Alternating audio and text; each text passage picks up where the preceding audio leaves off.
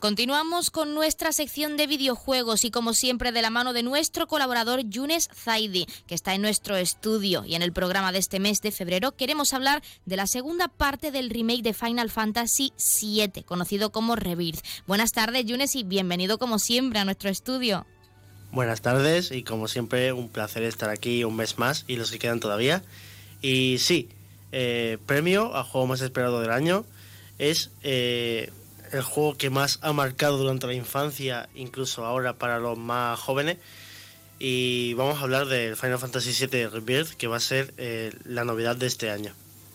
Pues como siempre, la primera pregunta y la más importante, ¿qué nos puedes contar acerca de este juego? ¿Qué historia nos cuentan en esta segunda parte? Bueno, eh, os va a explotar la cabeza. Eh, si recordamos lo que pasaba en la primera parte del juego, ese final, eh, acabábamos con un choque de realidades provocada por los ecos del destino, que son como seres inertes que representan la trama original de, la saga. Entonces, bueno, eh, ha habido un choque ahí y al parecer cambia el, curso de toda la historia y partimos en un viaje a lo desconocido. En Final Fantasy VII Rebirth eh, damos un salto temporal vamos como al pasado. Y lo que nos cuentan es que Claude eh, le cuenta a sus compañeros de viaje eh, lo que pasó en el Monte Nivel, que, que tenía una misión con Sephiroth. Y esto es lo que más eh, raya, ¿no? Porque se supone que todos van a por Sephiroth, que siga así la historia, pero que ahora tiene una misión con Claude, ahora todos son amigos no sé qué puede pasar con la historia, pero eh, la verdad que para empezar es muy, es muy rayante. Bueno, de hecho parece ser un misterio y poco podemos contar porque tampoco queremos hacer spoiler, que es muy importante. Pero ¿qué me dices sobre las novedades que encontraremos en esta segunda entrega en comparación con la primera, además de esa historia que remueve un poco el pasado de esta saga? Buah, no puede faltar eh, en los juegos de ahora el mundo abierto. O sea, eh, pero es que este mundo abierto, en comparación a muchos otros, incluso con la primera entrega, este es inmenso, o sea, es gigantesco. O sea, me la juego y podría decir que incluso más grande que el del Hogwarts Legacy. O sea, que es increíble. Con nuevas localizaciones, con eh, rincones para explorar. O sea, eh, es increíble el mapa. Luego tenemos como personajes jugables a Red 13, que si recordamos en la primera entrega, era como un personaje de apoyo, pero esta vez, eh, debido a ese choque de realidades y toda la movida que ha habido, eh, podemos usarlo en combate, podemos usar sus habilidades y bueno, eh, decir que también podemos usar a Sephiroth en combate. No mucho tiempo, no sé exactamente cuánto lo vamos a usar en la historia, pero eso de poder usar la Masamune y pegar palazos como Dios, o sea, va a ser una gloria bendita. También encontramos dentro del juego invocaciones. En este caso conocemos la de Kujata, que desata ataques mágicos de elementos como el hielo, electricidad o el fuego.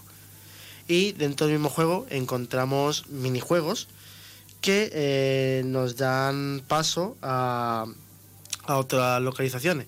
Es decir, encontraremos a lo mejor minijuegos de música, eh, minijuegos así de cartas, etcétera. Desde luego son muchísimas novedades, pero ya que nos lo han mencionado, queremos incidir en ese sistema de combate. ¿Qué nos puedes decir de él? ¿Ha cambiado en comparación a la primera entrega o incluso al resto de la saga o sigue como hasta el momento? Tradicionalmente, la saga Final Fantasy siempre ha sido todo combate por turnos. Que yo, hasta donde yo sé, nunca ha habido un juego Final Fantasy que tenga un combate totalmente diferente que no sea por turnos. Aquí en Rebirth eh, te mezclan ambos, te mezclan el combate por turnos y la acción. O sea, lo que nos quiere decir el creador de este juego, Nomura, es que eh, aprovechemos el mapa al máximo, que aprovechemos los diferentes elementos que vamos a encontrar y, y bueno, a ver qué personajes están tan rotos eh, para usar y cuáles son los que se quedan en el banquillo yo espero que esa mezcla no afecte tanto a, la jugabilidad.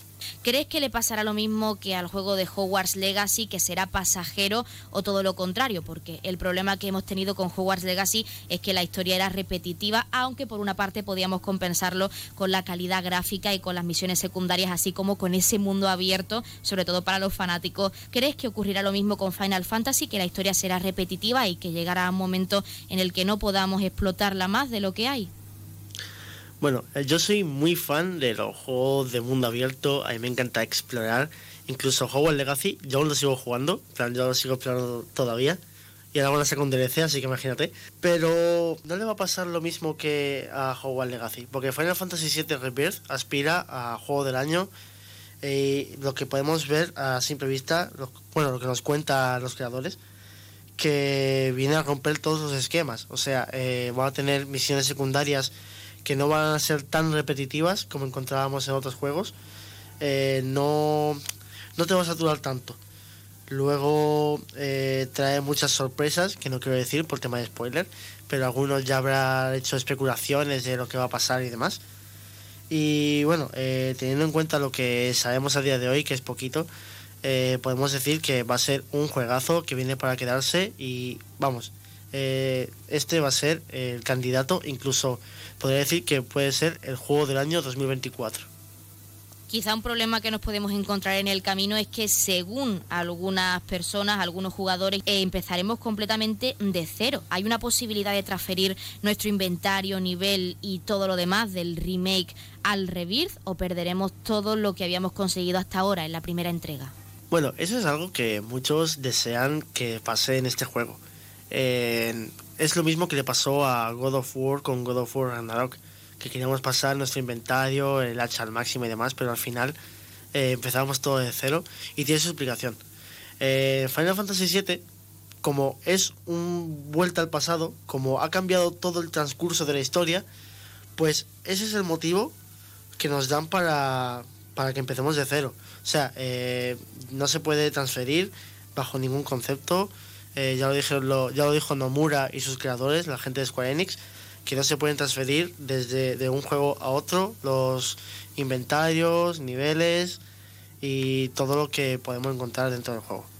Pues para finalizar y lo más importante, Yunes, este juego está a punto de salir y para todos nuestros oyentes que estén atentos y que quieran saber cuándo y cómo comprarlo, dónde o cuándo lo tendremos disponible. Pues bueno, este juego, desarrollado por Square Enix, eh, lo tendremos disponible el 29 de febrero, vamos a final de mes, calentito ya para salir. Y lo podéis comprar en vuestra tienda física de aquí de Ceuta, como viene siendo Tokio o Daily Price, o incluso Carrefour.